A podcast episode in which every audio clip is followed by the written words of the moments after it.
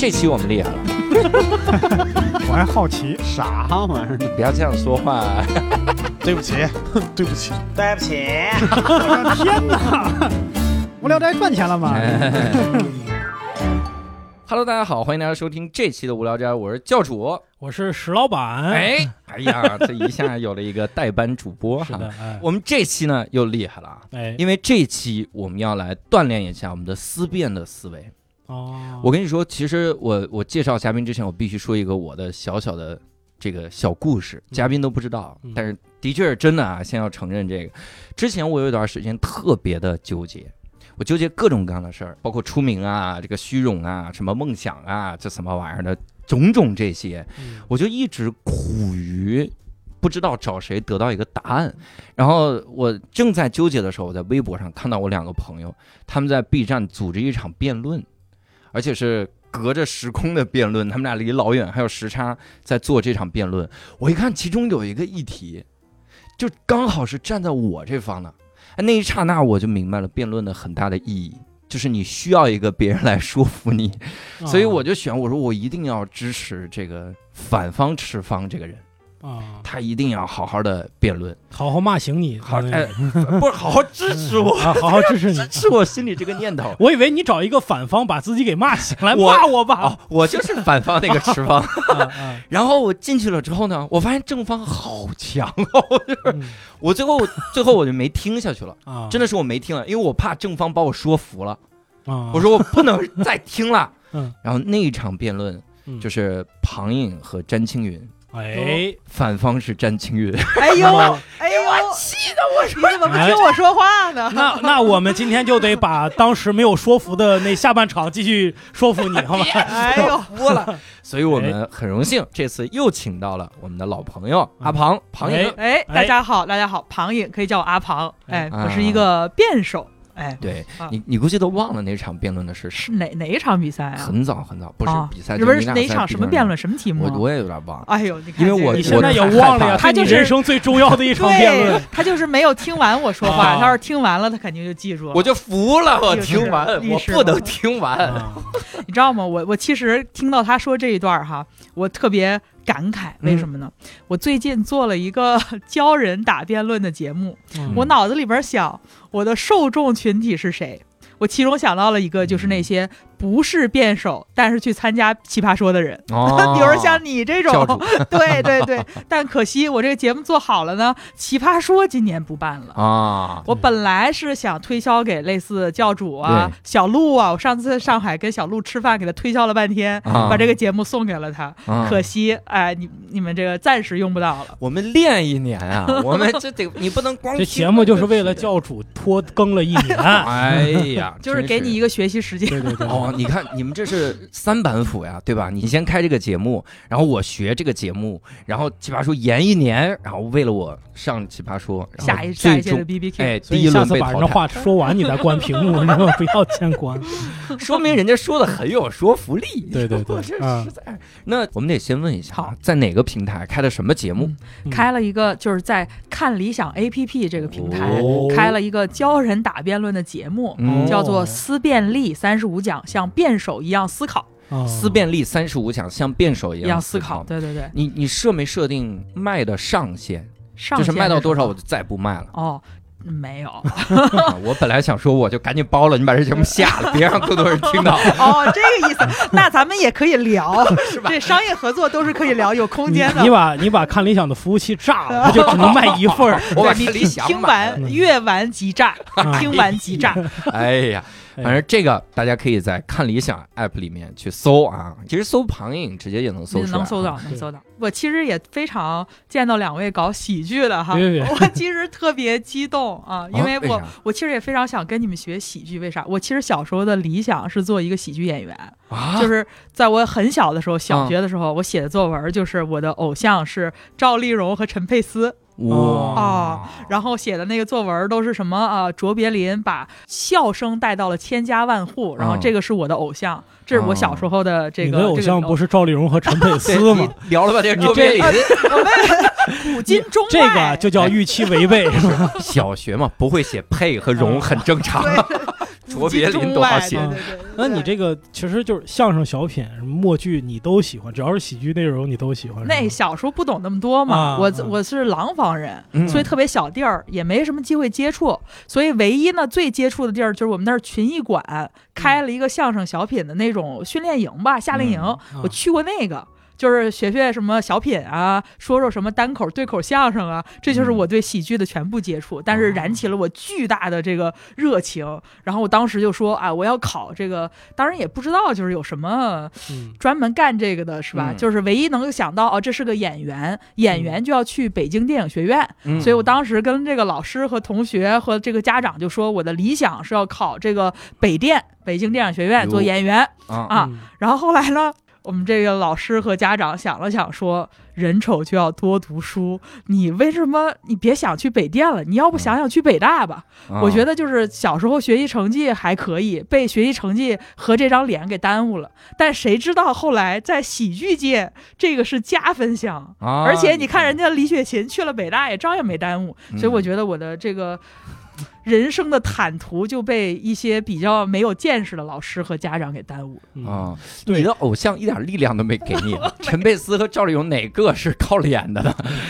非常有道理。实见识短了点，因为有北方曲艺学校是专门学相声小品的。哦真的吗？他们没有给你对啊，北方曲艺学校在哪我没听过，长这么大第一次听到这个词儿。在河北好像是在哦真的吗在廊坊，不可能，反正在就在不可能不是不是在天津就是在河北是有的，真的啊是有的。我去呃但是其实你看，我目之所及的所有人也没有去去从事从那哦是个学校毕业，对我觉得哦科班出身是不是会有一点点，就是你接触的太久了，啊对，然后你很久没有收到正向的反馈，有可能中间是接持不下来，嗯，有可能会这样的。啊你半路杀出来，你还有那个热情，走两步。所以所以就是说，你现在做也不晚，没有对问题。对，嗯你这哈佛不会耽误你的，对，我们不嫌弃。我是耶鲁的，我，看不上哈佛。耶鲁不会人家是耶鲁的，你看，你看看我有多支持阿詹。你应该多多听我的这个。你不要是他的反方，你都支持，连学校都支持。啊哦哦哦你那你有尝试过做喜剧吗？我其实你你你你那个你参加奇葩说之前，他们有没有给你上过一个演艺课，请个老师过来哦，没有啊？是吗？他嗯我我上第六季的时候吧，他们干了这么一个演艺课。啊，我觉得我已经被正经的这种教学和学校限制了我的天性，哦因为那个喜剧课它第一步是让你解放天性，就是在很多人面前做很多奇奇怪怪的东西之类的啊。我觉得有点费劲儿吧。嗯我觉得也不是没有机会，可能需要呃训练一下啊。嗯对对对，这事儿啊，就得怪米卫。米卫在上一届的时候呢，他们想给这些辩手培训脱口秀，哦，然后呢，就派了两个导演来看了一下我们的那个单口喜剧那个进阶课。哦，看完之后，人家决定不用我们了。为什么呢？不知道呀，不知道呀，他可能觉得直接的帮助不大吧，啊我不知道什么。但是你看，就耽误了你。那时候你要来参加，就就就奇葩说就不参加了，就直接来。但是咱们单立人呢也去了人家那个节目呀，直接证明咱们这套体系也没啥大用。你你没有上过那个课，你是教，但是你从来没有上过自己的课。哎呦，哦哎呦，上下自己的课就行了。啊，遗憾 对，你看那个游泳教练不见得会游，泳，对哦。你看你就不见得会喜剧，我不，我是干这个的。哪有我觉得对我现在已经就是被我这个正经人的形象限制了。嗯我在奇葩说上有试图讲过段子，嗯，大家但是大家都是以理解论点的方式来理解我的段子，所以我所以你看啊，这就是我的好处，因为我之前我是被教主临时抓过来，我之前对您是一点是？吧？是吧？我我一点不觉得你正经呃，是吧？你看，这就是后入为主了。对，你就屏蔽两波观众，你让后面的人从来不看奇葩说，啊，然后就看你作为喜剧人的新的形象展示，绝对就没问题。人家今图什么？哎，今天至少获得了我这一个观众。哦，我们重新开始，重新，开始，重新开始。啊嗯嗯哎我我其实看那个在电视上看脱口秀的时候，嗯我觉得哎我还可以，为什么呢？我看电视看脱口秀的时候，我都只看那个，比如说上微博热搜的，嗯，或者说我看那个节目的时候，都是从总决赛往前看。哦，所以刚看的时候呢，我就觉得人类说脱口秀好笑的概率好高啊，就觉得啊十个里面九个都很好笑。嗯那这样样的话，我作为一个人类，我去说，我觉得大概率也是好笑的。嗯后来呢，我慢慢从后往前看，看到初赛，发现呃，人类说脱口秀好笑的概率好像也不是特别高。后来我在上海的时候看了两场线线下，啊，然后发现哦，原来就是好笑的比例其实并不高。然后你看的是哪个公司的线下啊？单立人喜剧，上海你们也在那儿干吗？呃，我们干过，干过。也去过，最近主要是上海看了对对对，啊两场，啊，呃对，是是是这种感觉。我每次节目完了以后，就会有很多朋友找到我说嗯。想学单口喜剧，啊，呃，然后我劝退他的方式就是我给他一本手册，那那本手册还挺厚的，我说你先把这看完。哦，大多数人都是没有看完。哦。对，我刚才说我我举了我这个例子嘛，看嗯。这个啊、比如说看这个上了热搜的呃这个脱口秀的好笑的比例和看了线下的这个好笑的比例，其实这就展现了一个人的认知谬误，叫做什么呢？叫做幸存者偏差。哦对，那您给讲讲。哎，对我 那个 一会儿把这三十五讲全讲了。对，这就是我那个三十五讲里边的其中一讲。讲的就是所有的我们抽样调查的时候的一些谬误和一些偏差，嗯比如说幸存者偏差，我们光从成功者身上去总结经验，哎，就会有问题。对，对，然后呢，我们必须。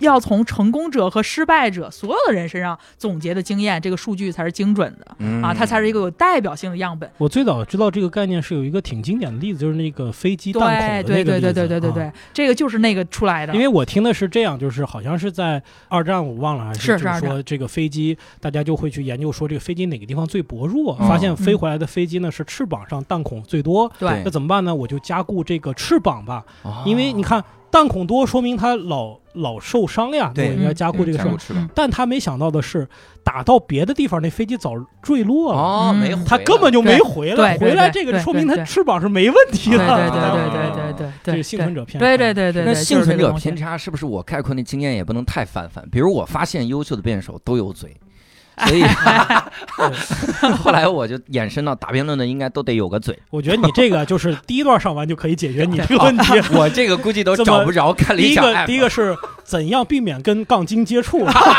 就解决你这个问题了。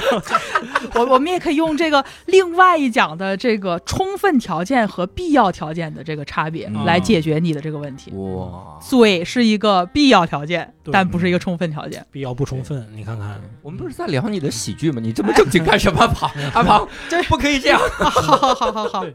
我其实还有过一次这个喜剧的经验哈，嗯。我当时在那个美国上学的时候，上的一管理学院，就是一个商学院，嗯。商学院里面有他们有这个帮人找工作的各种学生俱乐部啊，然后其中有一个学生俱乐部叫咨询啊，我现在其实就是一个咨询师，嗯。它一个咨询的俱乐部，然后办了一个呢，呃，随机或者临场 PPT 演讲大赛，哦。然后他有人问我要不要去参加，我以为是正经东西，嗯，那必须是毕竟是找工作的那个啊，我以为正经东西，我说行吧，我就我去参加一下，然后就一共全校有有四组人，两个人一组，四组，我好像是第三个还是第四个，嗯，然后我在那儿等着的时候，前面两组嘛都是美国同学，嗯我就发现不对，跟我想象的完全不一样。啊，就是都是那种非常奇怪的内容，然后美国同学讲的那些东西都充满了各种就是性暗示啊什么之类之类的，哦就完全是一个脱口秀大赛，根本就啊不是一个正经的。啊我以为是个商业计划书，然后让你说，啊然后就是临场，我就我去，这可怎么办？啊然后我就呃，他们还提供一些酒水。嗯，然后我就趁中场休息的时候出去灌了一杯白葡萄酒，啊 然后就就上场了，啊，然后最后效果非常好。哦，啊，我我虽我虽然在那个学校干过好多好事儿吧，但嗯一般也没有人理我。嗯但就那一天之后，我走在校园里，经常有人过来跟我说话，说：“哎，你就是那天那个是不是？” 所以你也讲了大量的那方面。对啊，灌了个白葡萄，呃你一开始说这我可说不出口啊，然后灌完白葡萄酒说这都得这心应手什么呀？这是我我发现呢，我当时觉得哈，嗯我这个正经人的样子哈，这个反差有的时候也可能有一些的喜剧效果。是是是啊，嗯就是他们美国人都是美，其他人都是美国人。嗯然后我们这两个呃亚洲人，一个我，一个马来西亚男生，还有我这个看穿着就是以为是 商业商业计划书大赛吧，穿成那样去的，哦对吧，穿成正装去的，大家都以为你是有所设计。有所设计，对，都是有所设计。嗯然后这这个一说话，然后我觉得别人可能要讲到五六分的的那个严重程度，嗯我可能讲到一二分，配上我的反差，就已经产生了同样的搞笑的效果啊。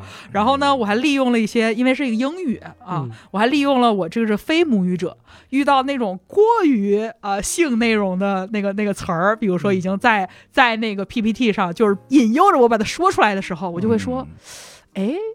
我是英语不是我的母语，这个词儿什么意思？我不知道，装不知道对对对对然后假装。啊，后来我就发现了，我是在什么时候终于意识到我那个为啥好笑哈？嗯，是我回回来，后来又看了那个蔡少芬嗯。用普通话说话的时候，嗯，你们有没有看过？因为他普通话不好，对，对。所以他说什么东西都特别好笑，啊，因为他有口音那个特别像那个这第七季奇葩说欢俊啊，上来那个肛肠寸断，肛肛肠寸对断对，对对对。大家已经笑不行了。嗯，所以我觉得可能是因为我的英语有口音，所以也格外的加分，就像蔡少芬用普通话一样。哦，我觉得因为你你是很讨喜的长相，所以做喜剧演员是好的。这是一个播客，大家可能看不到我的长相，我跟这个六我兽和石老板 还是一家人。亲兄弟的关关看系。看到别人的长相还有点难，看到你的长相很难嘛。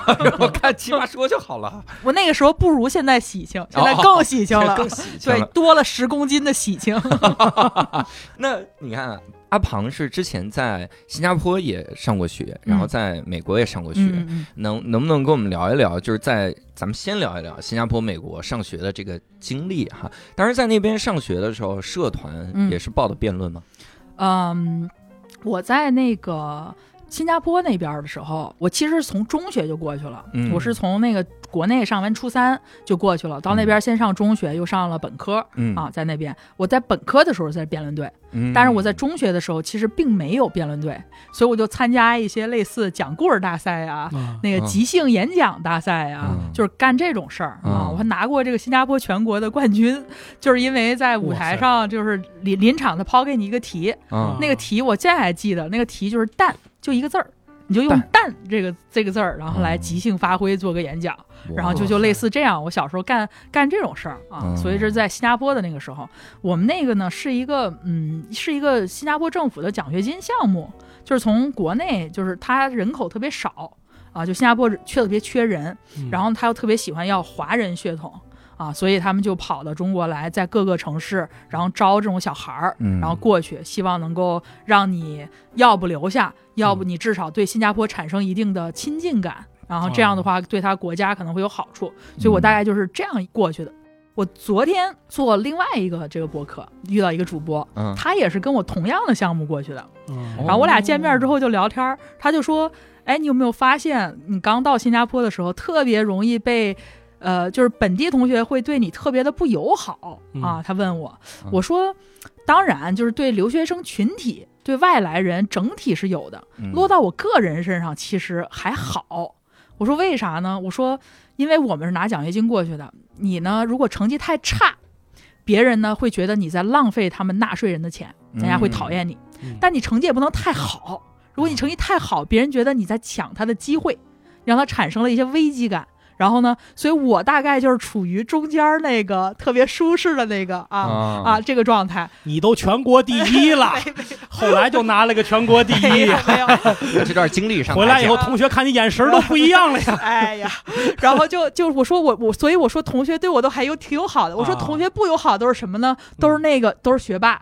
然后呢，我昨天遇到那个播客主播就说：“哦，我就是这类人。哎，你看这就没有 没有同理心了。这个在国内啊也不友好，也不对，嗯”我说我就是就是上我们中国留学生过去，因为国内学的数学比较难，嗯，所以过去自动就给你放在奥赛班里了。哎呦我天，啊啊！啊所以我就是奥赛班睡了一觉，抬头醒来，旁边有一个本地同学也睡了一觉，抬头醒来，他转头看到我说 “I like you”，啊，就是说我你跟一般中国留学生不一样。啊咱俩一路人对儿。对对，我以为他梦见你了，我操哎呀，我在梦中我 like 上的是 you 女校还是那你当时去去新加坡的时候嗯会不适应吗？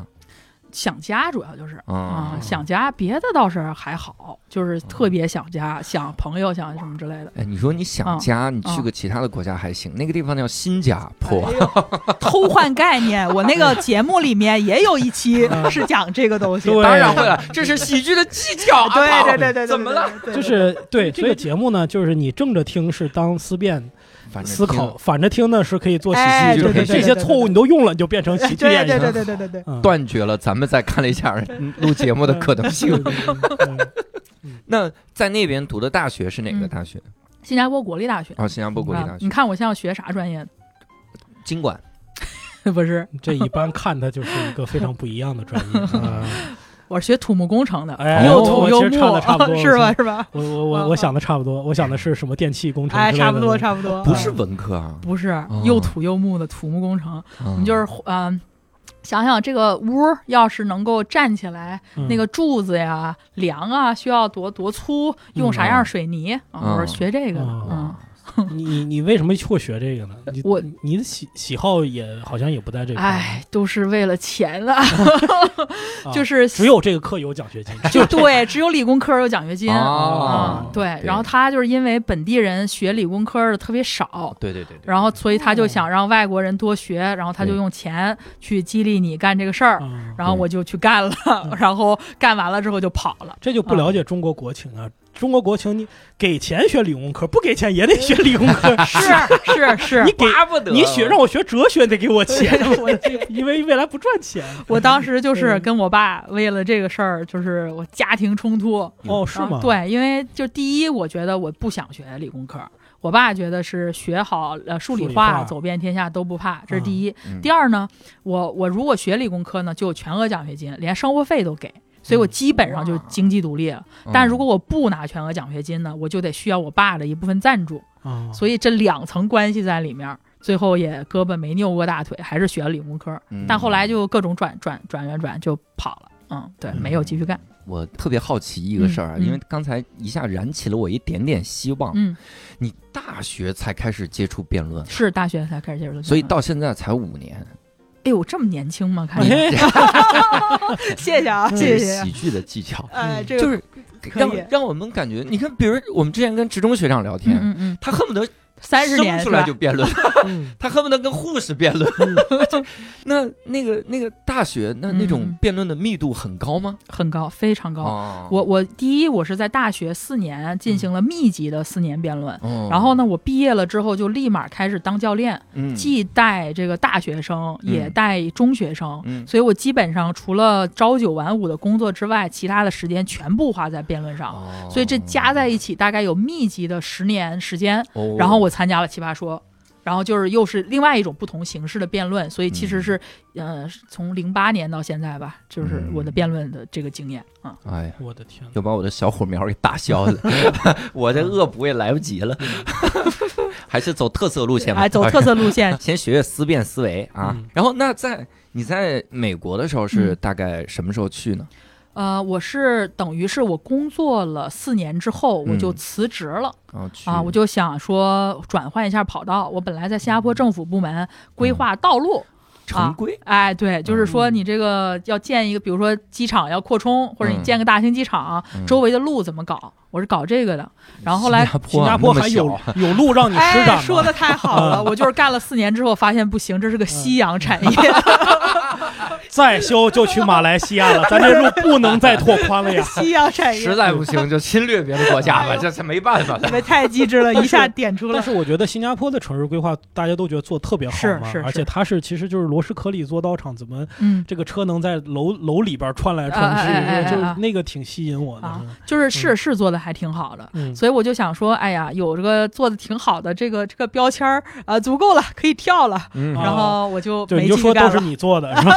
对，都是我做的，都是我做的。哎，几十亿大项目，我是负责人。我就修了一坡，什么坡？新加坡。新加坡，我去，就是下下面我要等待新加坡里边的“新”字儿怎么被你用，加和坡都用了，哎呀哎呀，这个压力太大了，太大了，嗯太大了。那我要用心想一想。哎呦，那那当时去美国读的啥吗？读的就是管理，就是嗯你相当于从工科跳到了商科。对对对嗯，我当时其实是这样，嗯，其实加加坡政府部门嘛，我作为一个中国人，我其实有很多的这种国际背景和国际的了解，嗯但是在政府部门他不太需要啊，是他其实不喜欢你多元化。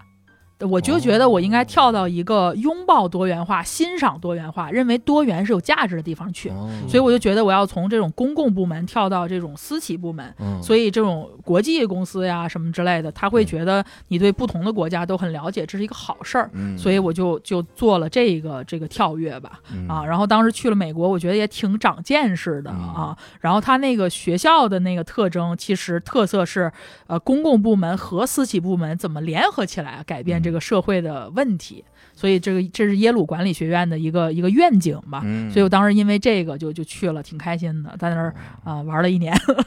你你也没你有没有这关心公共部门和私人 关这个私人生活的问慢慢来题？慢嗯慢来阿。阿庞虽然是轻描淡写，但每个步骤你想想看就是如果我现在啊，我说我要去耶鲁玩一年，不可能啊，太难了。他还说自己是学渣！我们只是度掌握的比较好，哦 够用，但是不能被人记恨。你你你再录一个节目，说话的艺术，嗯 阿庞的说话之道和蔡康永的放一起，哎呦哎呦，这真是好听，这说话不敢。不敢。照顾我们这样人的心理。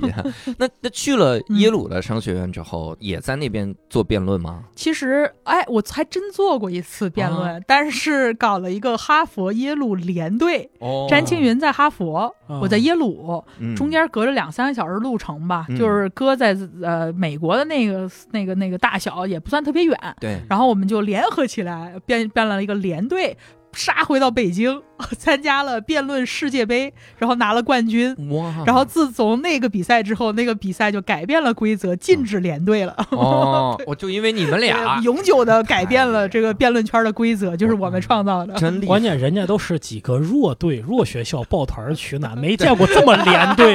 连着强强联合，哈佛，我再带拉一个吧，啊、带拉一个耶鲁，我们凑合着来。凑合着来，湖人和太阳合并，哎，别合并 对，哎。特别爽，反正当时啊！那个时候也是很高强度的嘛，在是是是是是，我就是给詹青云做教练 啊，对，因为我擅长做辩论教练，詹青云就擅长做一个优秀的结辩。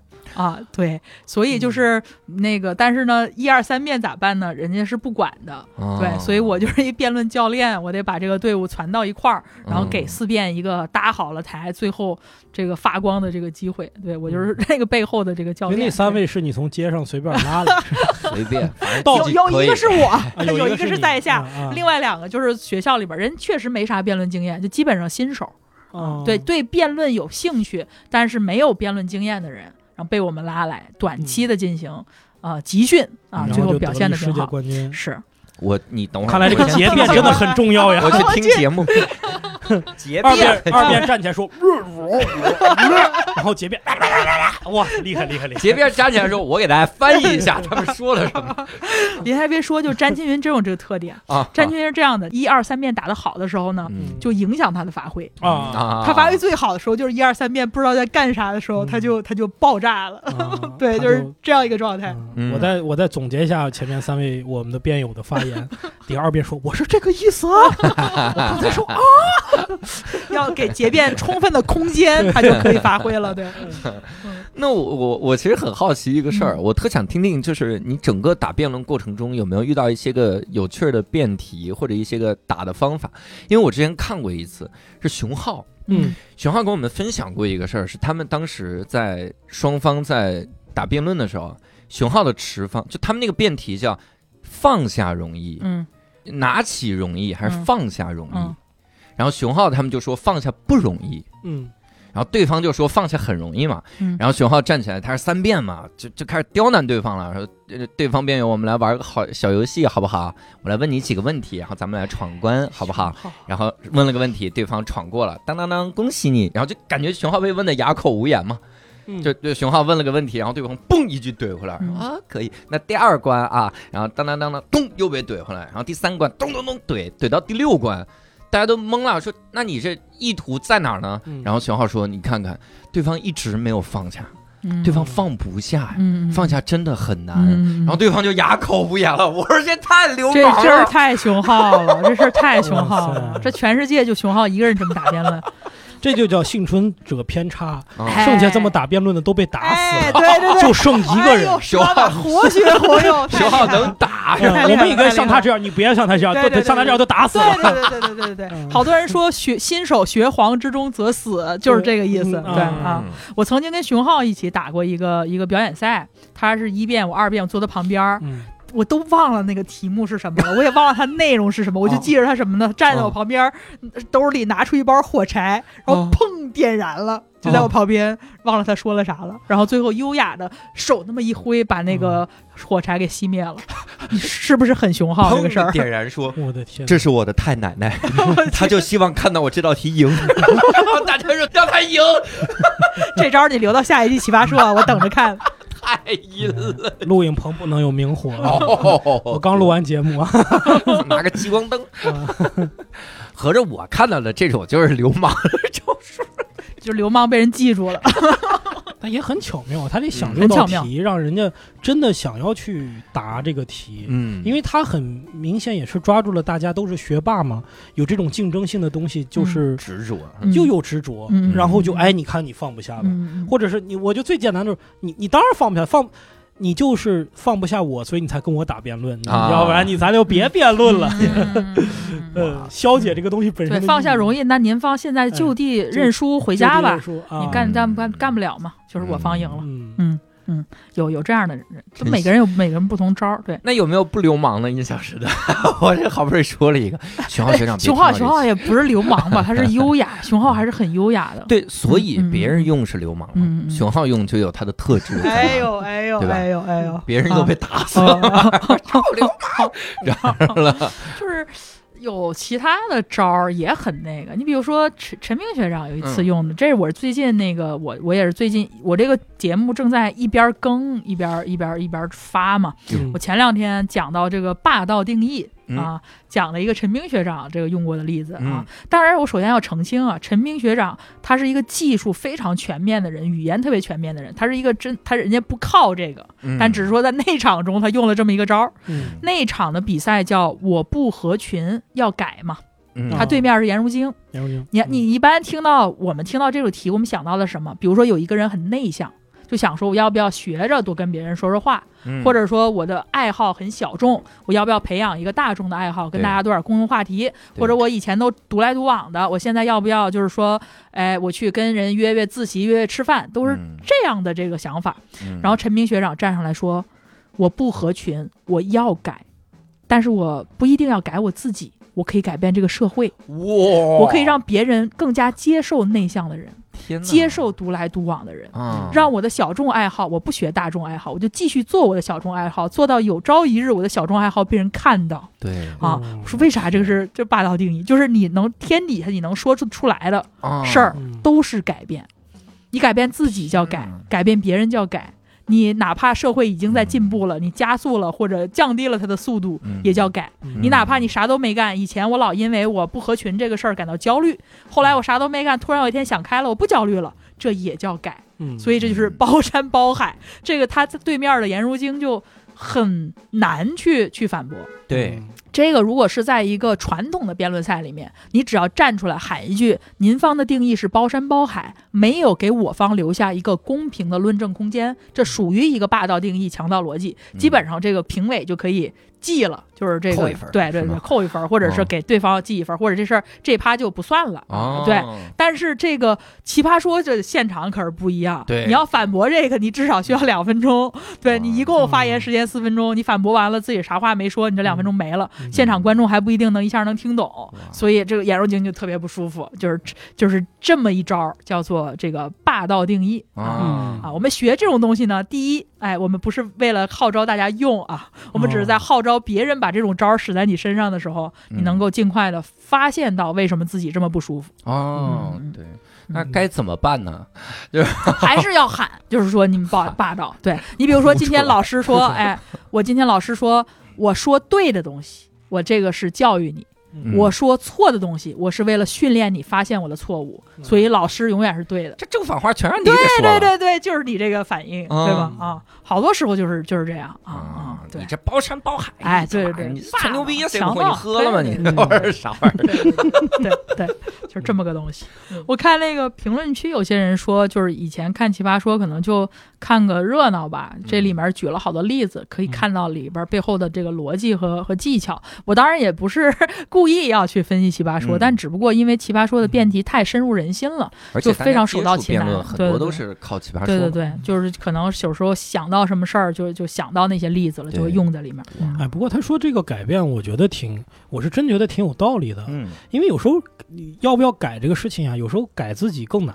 嗯想要改变自己，其实比改变世界，你看起来改变世界是一个很难的事儿，对，但实际上是反而有有可能简单了。反而有可能简单。嗯嗯。因为你其实，我觉得我如果把自己都改的，我活活个啥劲儿，我就甭干了按照甭干了。石老板这个意思，就是说，呃，与其改变自己对单口喜剧的热爱，不如坐着它，等着这个世界改变，去接受和拥抱单口喜呃剧。哦对，这不是我们你们也做成了我们做是吧成的事儿啊。这是就是一个非常哪儿做成了哥？我们做到第三年的时候，有个脱脱口秀大会把我们带火了嘛，所以你看世世界被我们改变了吧？虽然这个因果关系我就不梳理了，这个应用太好了，陈明学长，这应该用您这例子。因为他说的就是等待这个世间有一次有一遍被改变，嗯他的改变不一定是我在改他，但是恰是我因为坚持自己，所以我反倒是顺应了这种改变。这个世界总有一天改到像我那么一样，所以我就坚持锻炼，我就是活得久。啊我我是想到个啥？嗯就石老板说的这个，我想到一个具体例子，嗯是那个方锦龙，嗯他不是一直在推广国乐嘛？嗯然后他在你看他上圆桌派嗯弹了个琵琶，嗯。他用琵琶演奏电吉他，嗯。我天哪，他就是任何东西用那琵琶都能演奏出来。嗯然后他在那个 B 站的晚会用嗯。琵琶，嗯。然后甚至甚至弹火影，非常强。那个时候很典型，无数人就去学学国乐。都产生了兴趣，他反而就是，那我改变世界就好了。嗯嗯我嗯的确不合群，我抱了个琵琶嘛，嗯。但是我就我让世界改变，哇，这个可以啊！一般这个时候呢，我们就会问两位对方辩友，在您方的这个定义体系下，我方说啥，我方才能赢？您给我方论证了这个留下，就是您等被动的等待世界去改变，都嗯叫做我不合群要改吗？嗯那请问在您的这个定义里边，我说啥叫做世界没改？当然了我我我说一个我可以反驳自己的，您说来，人的寿命是有限的，啊你等不到那天你就挂了怎么办？哎，有道理，这个也对啊行，。而且就就是说，你看，这又是幸存者偏差。嗯你看，我们等到了那一天，我们现在觉得单口喜剧火了，我们的坚持有道理了。多少人他坚持的东西，他就是火不了。现在沿袭踩高跷，沿袭十年，这行业没了，对吧？我要当马车夫，我就立志要当马车，没有马车怎么办？而且我们看到这个世界上被淘汰的、再也没有的东西，那太多了，嗯对吧？嗯，那对吧？你看我，按照按照石老师的这个喜剧生涯已经被淘汰。对，按照石老板的这个这个这个思路哈，啊，咱可以立一个奇葩论。嗯这个奇葩论叫我不合群，我要改嘛。嗯我要改改什么？我就改了改变人类的寿命，我要把自己毕生的精力都 投入到研究如何延长人类的寿命上面去。还这个不行吧？我觉得这个这太扯了吧！要要录节目，有人这么说，我就摘耳麦，打开我就走，打开思路，我就只要思路宽。哇塞！但这个这很有戏剧化，我觉得拍出来特别，就是这个节目呈现效果就是要改变人类的对。这这个时候就是要在这边立论的时候，然后 那个镜头就对在对面那四个人脸上，啊惊了都，看到那四个人什么表情。我的天哪！都想出机位的调度。哎 辩论里边确实有这样的这种奇葩奇葩论我。现在已经感觉有点内伤了，就是自我自我互搏、左右互搏的下场，啊自己有点难受了。啊，就是当嗯当时我给你们讲一个好玩的事儿，就是嗯詹青云有一个比赛，他那个题目叫这个大麻应不应该合法化嗯啊？大麻合法化，利大于弊，弊大于利之类的。哦那个那个题目的原意可能是娱乐用的大麻，啊这是几年前的一个比赛。嗯然后詹青云他们呢不幸抽到了这个大麻要合法化，但是呢他们讲的并不是娱乐性大麻，啊而是搓麻绳的那种大麻。就是那个东西在现状，在当至少当时的现状，我国的这个国家里面是一个法律的空白，既没有规定合法，又没有规定非法，所以很多种那种大麻的农民都有很多的问题。就是你可以被哦查，就是有时候说不清楚。嗯啊，所以呢，他们就是为了关心这样的这个种搓麻绳的大麻的农民，说嗯这个大麻要合法化，哦然后最后还赢了。哎呦我去，这个！搓麻绳大麻和这是是一个他大就是也是麻绳儿。大麻吗啊你题目里面只写了大麻吗，我的天哪！那个东西学名也是大麻的某一种，嗯就是大麻的分类。天津有。很多十八街十八街的 传统手艺人，对对对，所以当时对面谁呢？当时对面是秋阳啊啊。你下边以后有机会遇到秋阳，你问问他站在对面的感受。当时应该录下来他那个表情，惊的假牙又掉了。奇葩论，我们后来辩论圈有一个词儿，就是专有名词，叫做嗯搓麻绳。搓麻绳，所以像刚才那种我要改改的就是人类的寿命那件事儿，在嗯辩论圈就叫这是一个搓麻绳的理论啊啊，这个队又在搓麻绳。就是打这个大麻这事儿来对？对对对，就是任何奇形成一个，形成一个术语了。对嗯术语就是搓麻绳啊。哎呦我哎天！那你打辩论的期间有遇到过比较印象深刻的人吗？印象深刻人太多了，去奇葩说，我觉得最大的收获就是遇到了很多印象深刻的人。就各不种奇葩一定是奇葩说也行，就之前辩论队里面也行。我其实觉得这么说吧，我说我最喜欢的辩手是谁吧？嗯啊，我最喜欢辩手是黄执中。哦，嗯，因为我为什么喜欢他呢？因为我觉得他每一次辩论，他的目的都不在于说我把这场比赛赢了就得了，嗯，而是说他每次都会想要说出一点新的东西，哦给大家一点新的启发。嗯因为说句实话哈，辩题虽然是千变万化的，嗯但是最核心的冲突就那几种。嗯所以很多辩题变来变变去，你都会到几个问题的冲突。嗯比如说个人与身边的人，你应该是按自己为主，还是比如说家人为主、社会为主啊，他人利益为主这样的冲突？对对对，利己还是利他？嗯这个人性本善还是人性本恶？就有很多这种经典的冲突。最后好多题目下来都是这样的。嗯所以呢，如果你按照惯常的思路去辩论，你就会发现变着变着呢，最后都是一一样样的东西。对对，所以黄仁忠每次就都特别另辟蹊径，嗯有时候讲点不一样的东西。嗯比如说上次有一个是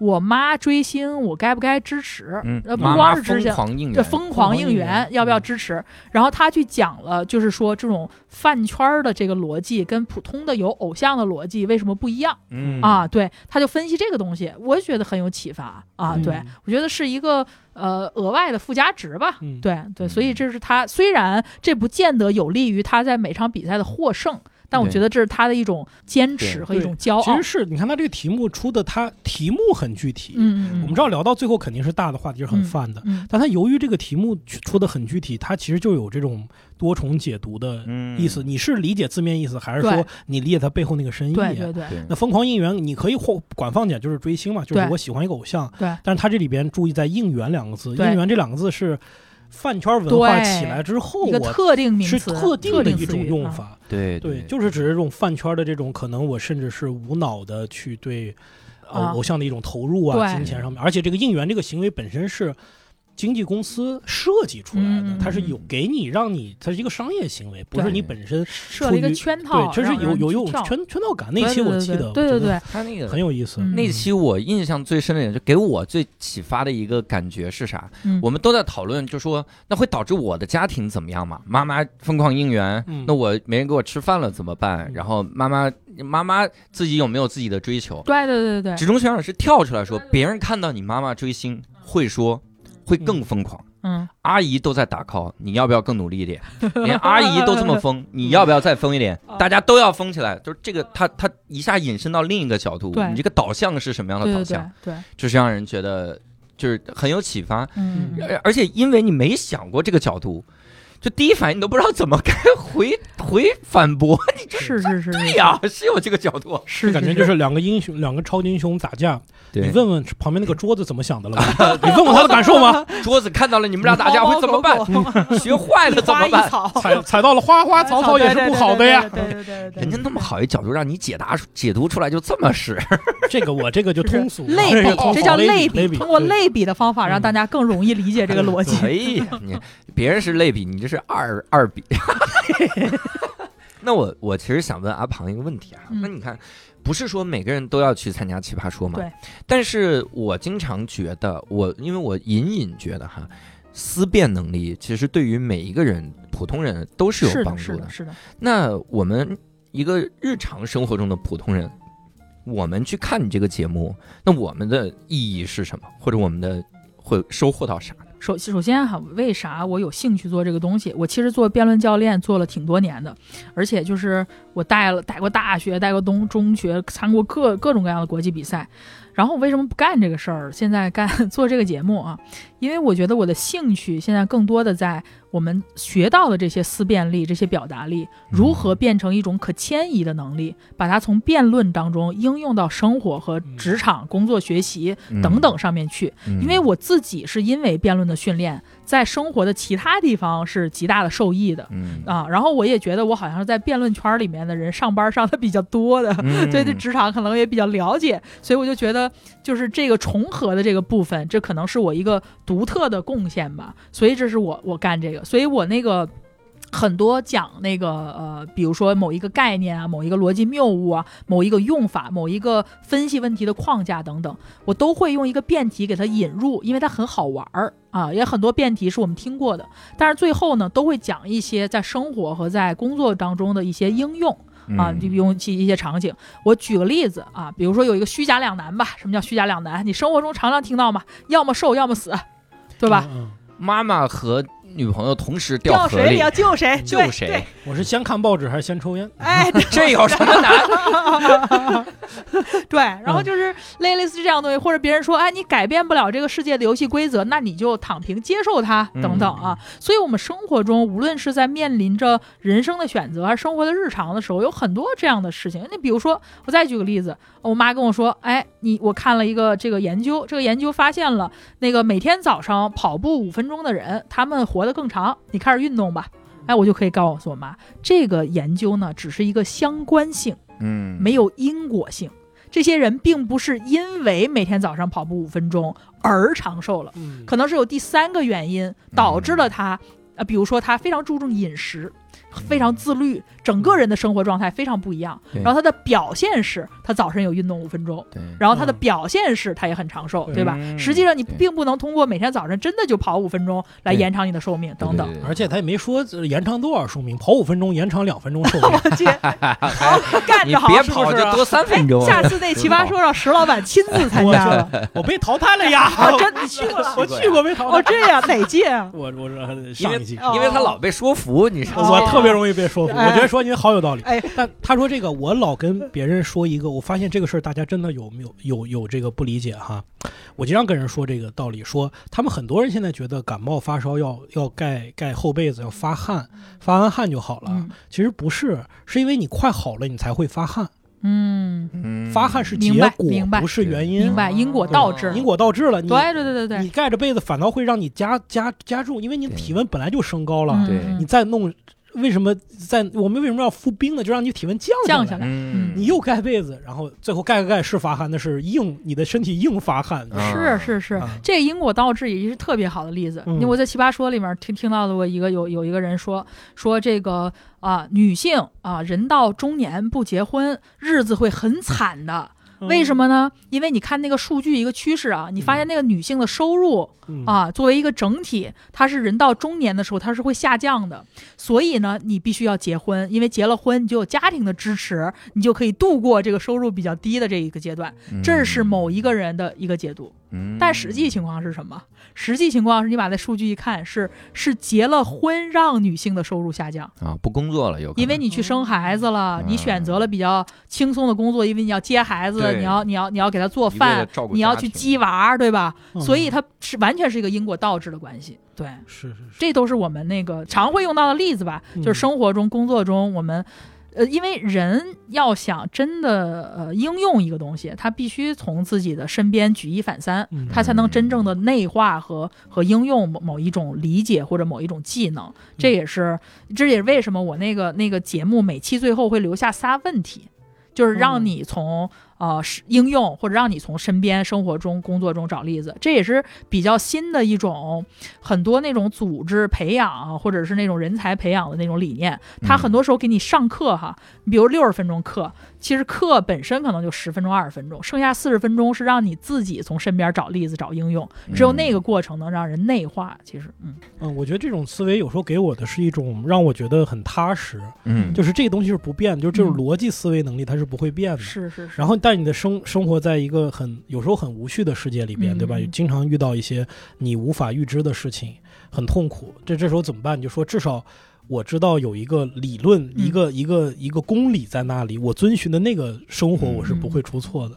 有时候给自己心里找一找一些平静。是是是，而且有的时候，嗯你像这个说起来又是我自己的一个感受，嗯我我想起来了，我想起来了，哦你跟阿詹那道题叫要不要理别人的负面的评论，哦，然后什么别人给你提建议，类似那个，就是那个对别人的日恶意，你要不要以恶意回复别人的恶意？要不要以回复恶意？然后阿詹是要，阿詹是要，要我站在阿詹那边，我说对这对对对对，要啊，然后对对差点被阿庞说服，我说不行，我走了。哦其实是你你你说你你你在表演这个这个界这么多年，你你还会就是你觉得还还是相信你恶意回应恶意吗？嗯，现在不是，现在不是，现在不是，这这两年心态有了很大的变化，跟我站在了一边儿。对因为会无尽的纠缠，是。就是是。这是最烦的，是。你就快速的过了就行。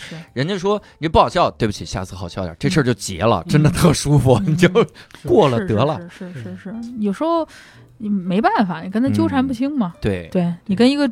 嗯，我不说说的那么难听，你跟人在泥潭里打架，你也自己沾的满身泥，但是你自己不一定能打赢。对。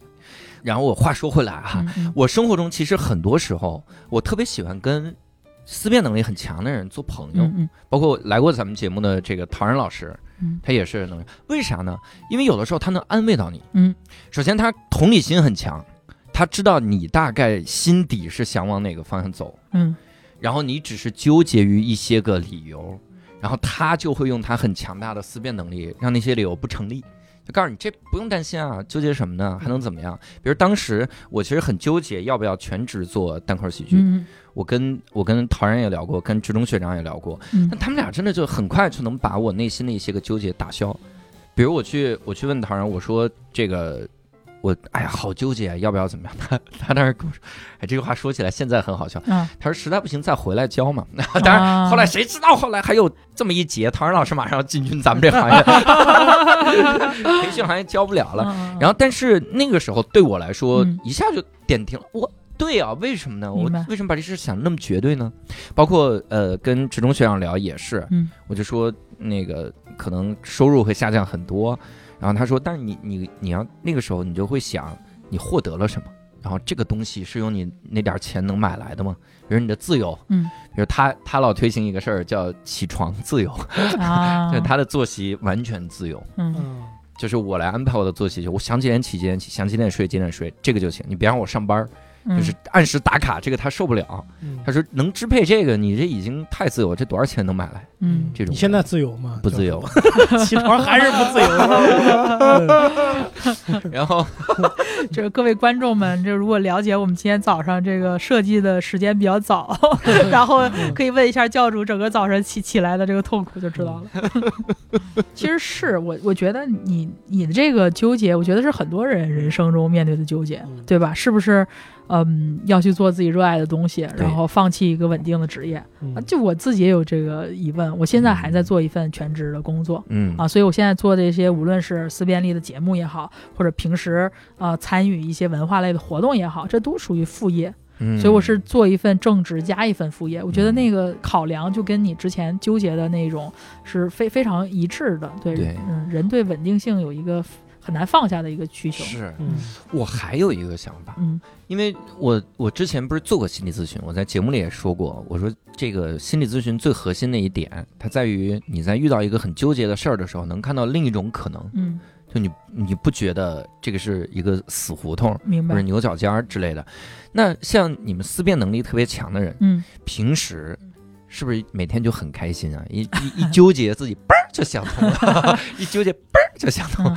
我觉得就是你说的这个事儿让我想到什么呢？我觉得很多人对辩论有一个误解，嗯就是很多人觉得辩手就是因为你的立场是抽的，就像你能够帮一个死刑犯辩护一样，哦，你，一定是一个没有原则，然后嗯非常呃墙头草，然后为了胜利不择手段啊，就是很多人这样认为，就是搞辩论的人。嗯。这其实是一个误解，嗯。就是当然，我们现在看到了职中学长的结果，或者很多人的结果是，他可以呃同理很多人，他能够发现事情的本质，他能够嗯。在事情惯常的思路旁边发现新的可能性等等，这是他的结果。但他的训练过程是什么？嗯其实有的时候就是把自己逼到死胡同里，强制自己站在一个不讨好的立场，嗯帮这个立场想他有什么可取之处。嗯其实今天如果有一个辩题，就是说，比如说一个小伙儿在自己的这个正职上啊做的风生水起，但是他有一个单口喜剧的梦，他嗯要不要去追梦啊？嗯你如果现场投票，可能是百分之九十的人都因为都认为他应该继续做他的正职，对只有百分之十认为他应该追梦。嗯这个追梦的这个听上去特别不讨好，但是如果抽到那个追梦那一方要怎么办呢？嗯。这奇葩说还有九十，还有起始票，嗯。普通的辩论赛里没有起始票，对。你就是最后最终这个对，嗯。所以你真的是要在他的这个很小的希望和可能性上嗯。去找点，去想有什么样的理由，有什么样的角度对。啊可以支持这件事情。嗯。是在这样的不断把自己推到那种极端的时候，你才会注意到那些惯常直觉、第一直觉下会被忽视到的那些角度和观点，嗯。那被忽视到的一些人群，或者被忽视到的人的一些没有那么明显的心理需求等等，对对对是这样的一种训练，让他锻炼出来了这样的能力。所以辩论嗯不是说呃一定说认为我这方赢，而是说正方反方他们都各自把自己推到了极端之后，嗯。那观众你你看了一整个完整的辩论赛，你是从这整个辩论赛中得到了收获，扩宽了这个想法吧。嗯。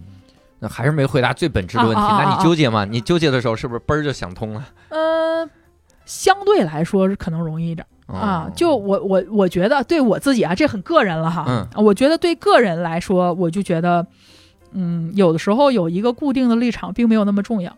嗯嗯就是我觉得我是可以变的，嗯我没有必要就是说为了站一个立场而站一个立场。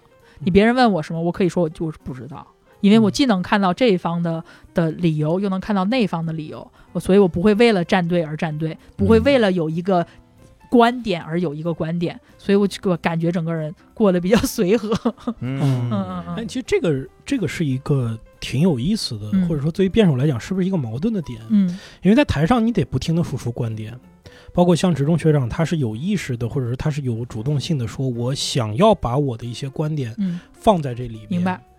但同时呢，其实他又是最能想通的一群人，他又是不不应该，就是说他不应该保持一个特别强的明白。观点的这样的一群人，嗯就是他是自己最能知道说反对我的人是什么样的立场反对我。对啊，这个特别好。那那到底辩手他是一群特别有观念的人，嗯嗯还是他不轻易表达 OK？人和人肯定不一样，我就说我自己啊，啊，我有一个非常好的朋友，嗯。他昨天往我们一个群里发了一个表情包吧，或者什么，嗯。他的意思就是说，不要试图去人不要试图去影响别人，或者人的痛苦是消失，是人不要试图去影响别人。嗯。我当时看了之后就说，我觉得他还是对我有一个误解，他认为我不断的，比如说发微博，不断的公共发声，不断的参与辩论，是因为我认为我是真理，别人要相信我。我其实并没有这样的想法。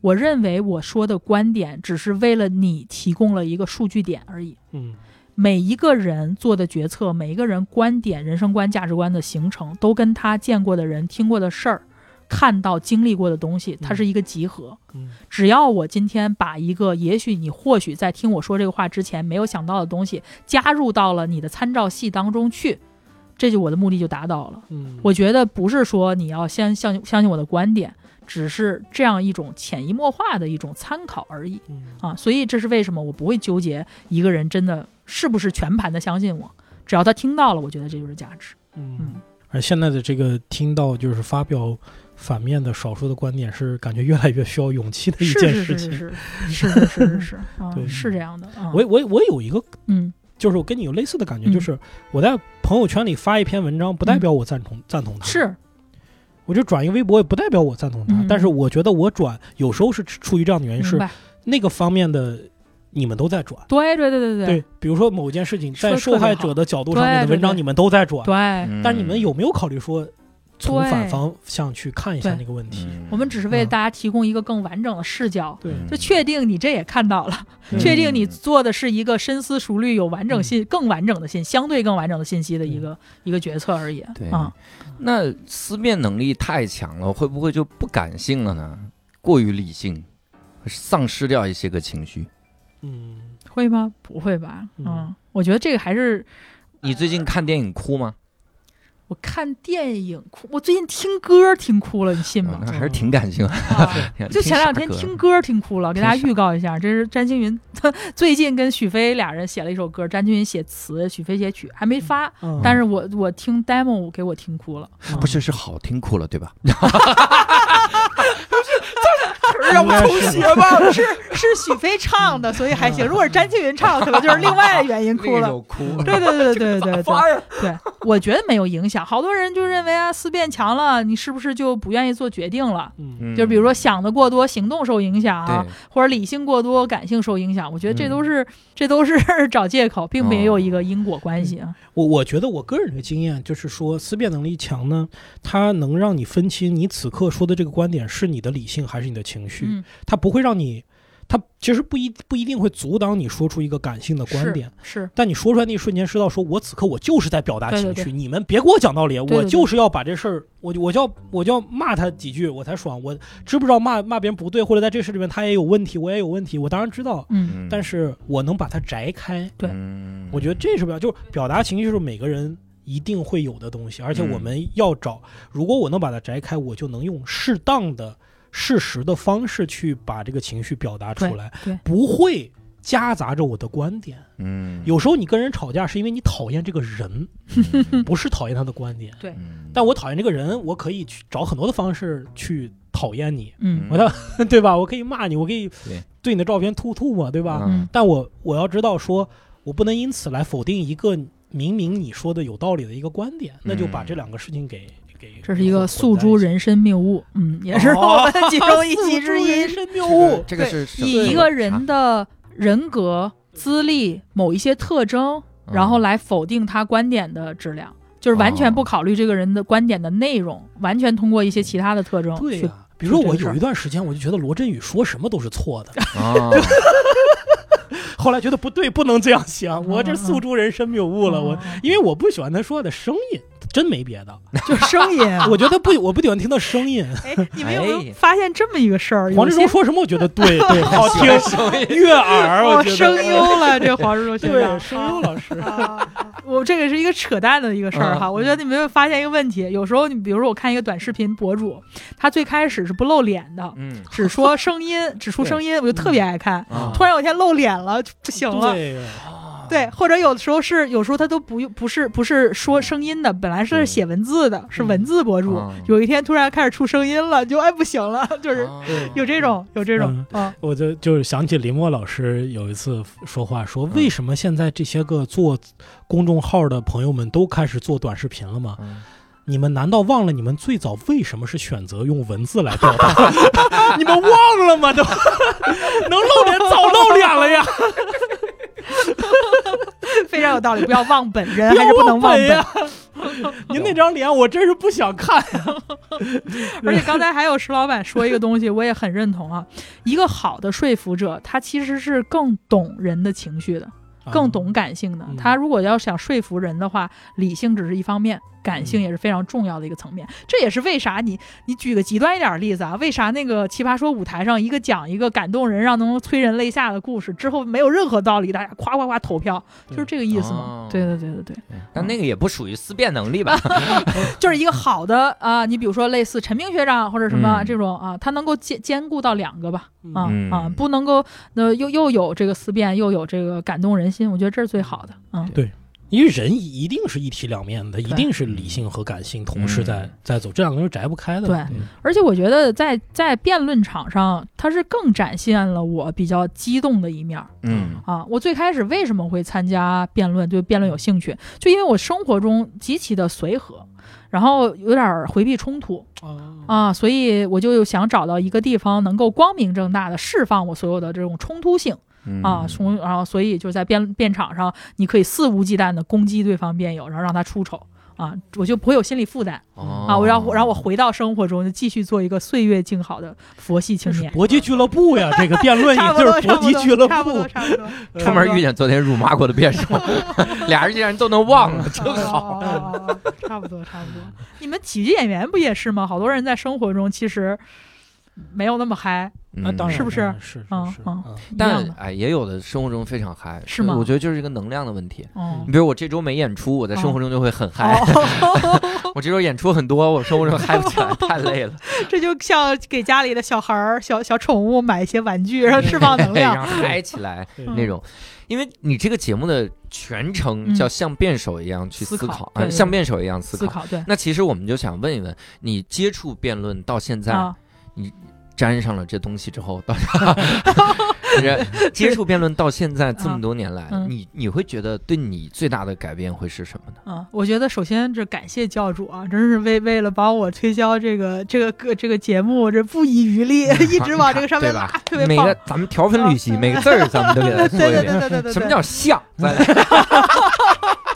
咱要对每一个字进行一个偷换概念的梗？哎，哎对，哎这才是把思辨和这个喜剧彻底的结合在了一起啊啊！我觉得对我自己最大的改变，我确实觉得哈，我变成了一个更谦卑的人哦，啊。以前那种随和是因为害怕冲突的假随和，嗯，现在是因为看过了太多不同的可能性啊，所以变成了真的觉得这个世界没有一个标准答案的真随和 啊。嗯我会觉得，嗯，这个世界上没有一个精准度极高的真理嗯啊，我们并没有任何一个人掌握了一个精准度极高的这种宇宙真理。嗯所以我很多时候看到网上有些人极其的激动，不愿意跟不同的观点的人对话之类的吧，我有时候还会感到蛮遗憾的啊。嗯有的时候对对于我来说，比如说我们都相信某一个东西，嗯。但这个东西是有一个光谱的，嗯，我我也不知道能不能举例，我举了你们后后面再咔吧，实在不行啊。嗯。啊，我我我曾经这个，就是我我发了一个就是跟女权有关的一个文章，其实那个不是为了讲女权，嗯是为了讲一个思维框架。嗯啊，就是我那个节目里面注重的都是逻辑思维和思维框架，嗯因为你学了这个东西，它比较底层，它可以被举一反三。然后我当时用女权问题举了一个例子，嗯然后结果我这个东西呢，就是被看理想的公众号给给发现了，觉得这挺有意思的，就发了公众号。嗯然后之后我是被两边的人骂啊，啊，我是被比较比我是一个比较温和的女权吧，可能说、嗯。我被不女权的人骂。然后我被更呃鹰派激激进一点的那个女权，不温和的那个女权嗯。骂、啊，被两边骂，我就觉得说，我就不能够理解咱们的这个，就是在这个光谱站在了不同的点上，嗯。但是这个不同的点之间不是对话，其实的重要性其实是超过冲突的嘛？我们不应该理解一下彼此为什么这么选吗？嗯现在基本上都变成了，我想问问你，为什么是这样的观点、这样的立场，然后就可以直接被被骂回来，就是说你连这个都不懂，嗯那个那个那个啊，你不值得你把这那个什么。两拨人建个群，然后让他们互相，你作为群主，你撤掉，发个红包，赶快撤。你知道这个，这就是这就是那发什么发个违规表情，让这群炸了，所有人封号。然后，但是我自己的想法真的是什么呢？我我的想法就是说，我是真的想要去了解。嗯啊嗯说句实话啊，我觉得现在在人生中哈、很缺少的一个东西是什么？？当你遇到了一个你从来没有听到过，甚至是不认同的观点之后，你面前摆着两个选择，一个是好奇心，一个是冲突。嗯我们要尽量逼着自己去选那个好奇心。嗯你可以跟对方说，这个视角或者这个观点，我以前从来没有这样想过。嗯你能跟我说更多吗？嗯你能告诉我一些有什么样的信息，有什么样的东西，能够让我理解到你的出发点是什么，嗯能够让我理解到为什么你会这么想啊？就是把我们那种一下骂对方傻、非非蠢即恶的这样的一种语言习惯。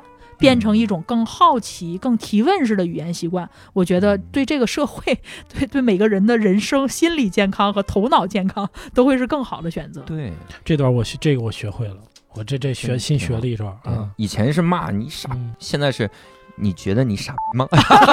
提问，对你，你能你能你能告诉我一些原因，让我改变对你是个傻这样的看法吗？别没没有这种提问，我前两天又用了一招，我想起来了，就是有同事过来说我们跟那个谁谁谁合作吧，嗯我说呃，假设你不跟他合作，你觉得你该怎么做？哦，也没表达你自己的，可以，石老板，艺术，你这个听起来就很老奸巨猾。呃，对，在 peace 和圆融之间，确实是很难很难取舍。我我嗯因为我最近嗯，我也是，你看咱们这是殊途同归了，相当于，嗯因为我一直往网上传段子，嗯啊，传段子的时候呢，就会有很多的负面的声音。嗯。那负面的声音分两种嘛，一种就直接说不好笑，然后还有一种呢，就是跑过来说你应该怎么怎么讲，就会更好笑。还甚至举例子，就他很自信，就举例子啊，嗯。我给你举，你比如这儿，加这么一句，啊，但那句话在我看来超无聊，而且哦以我的经验来看，他上台一定会很无聊。明白。以前我就会很生气以前我就觉得他天天来教我写段子，你一个爱好者，你都不是爱好者，嗯。就是你相当于你在电视电视机前看了几年中国足球，然后你觉得你上场踢的比中国足球还好，对对对，你不是开玩笑吗？然后我我那天突然我就在想，嗯。我说我还是希望有这样的声音存在，嗯嗯，为啥呢？因为？在我来看，审美的单一性是最可怕的。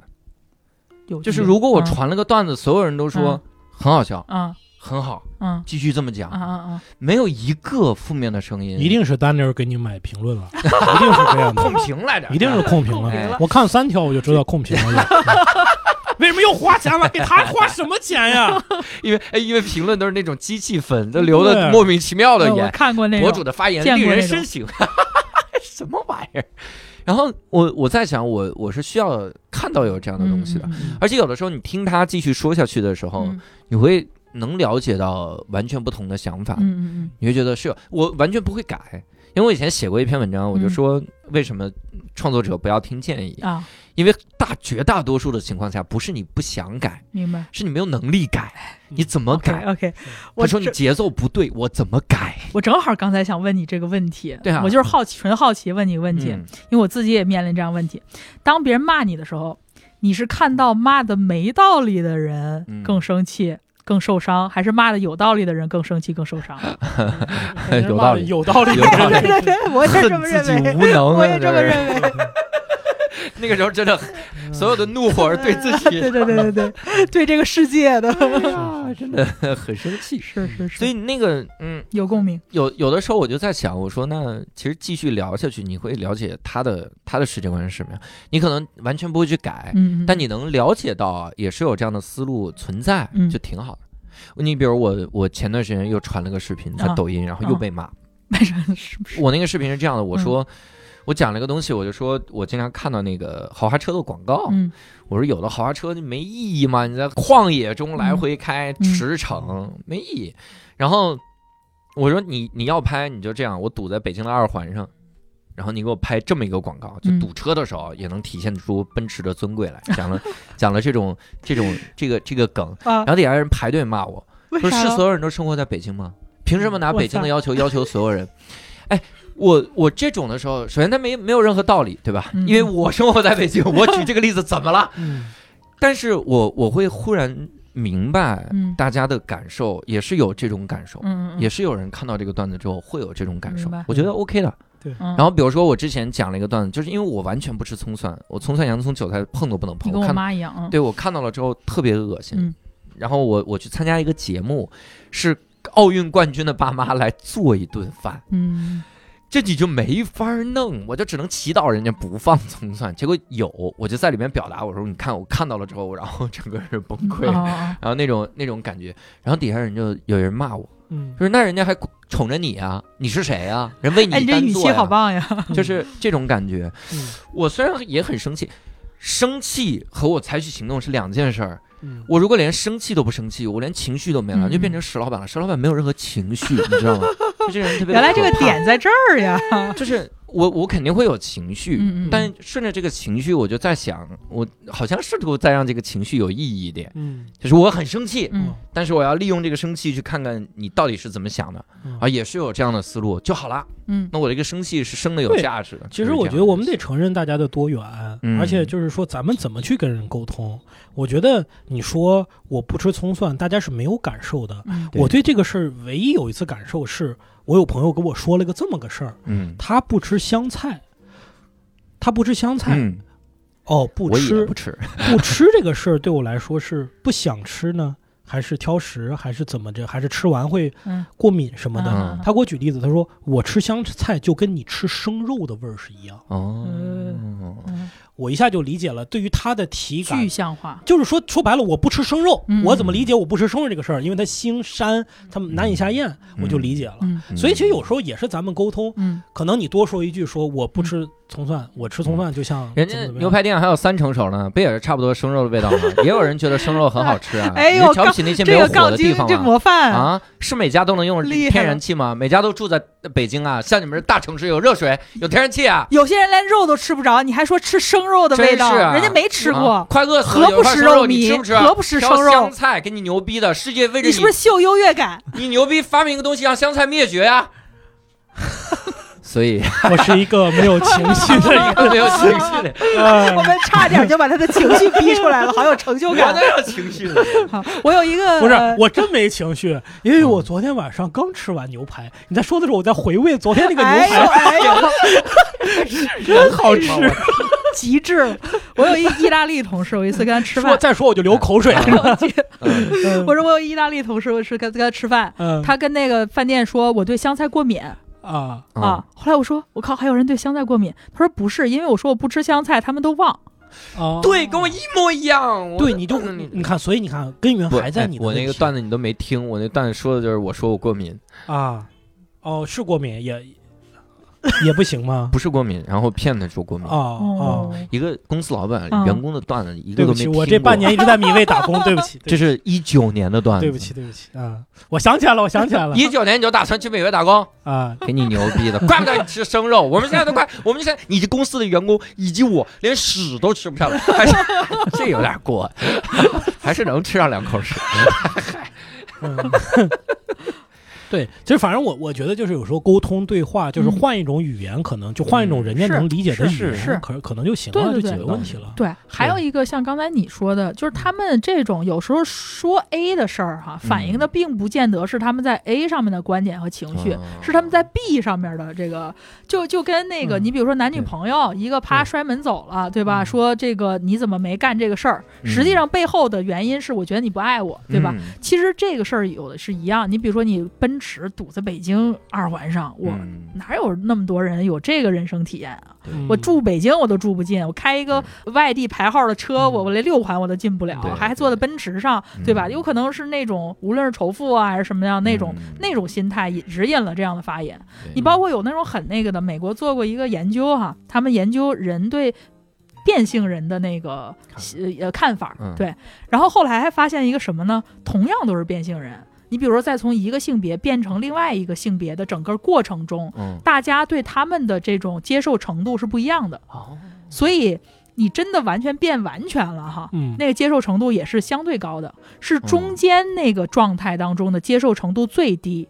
为什么？因为人的认知里面有一个习惯，就是把所有看到的东西要分类、分门别类，哦因为这降低我们的认知的这个消耗。嗯然后，当我们在中间这个状态，当一个东西不能够被容易分类的时候，人就会产生一种厌恶，因为它消耗了我们的认知。嗯所以你觉得它可能不够友善，不够什么，但其实是另外一个东西在作祟。嗯所以人了解了自己的这种认知偏见之后，他他可以让自己变成一个知道自己那情绪哪儿来的吧，这样的一个事儿。嗯火，是这这个也在节目里吗？啊，对，是一个是一个例子。这节目一定真的大家好好听。这是一个怎么说呢？嗯，是一个我们在这个节目里想讲的，就是说现在有很多人有这个二极管思维。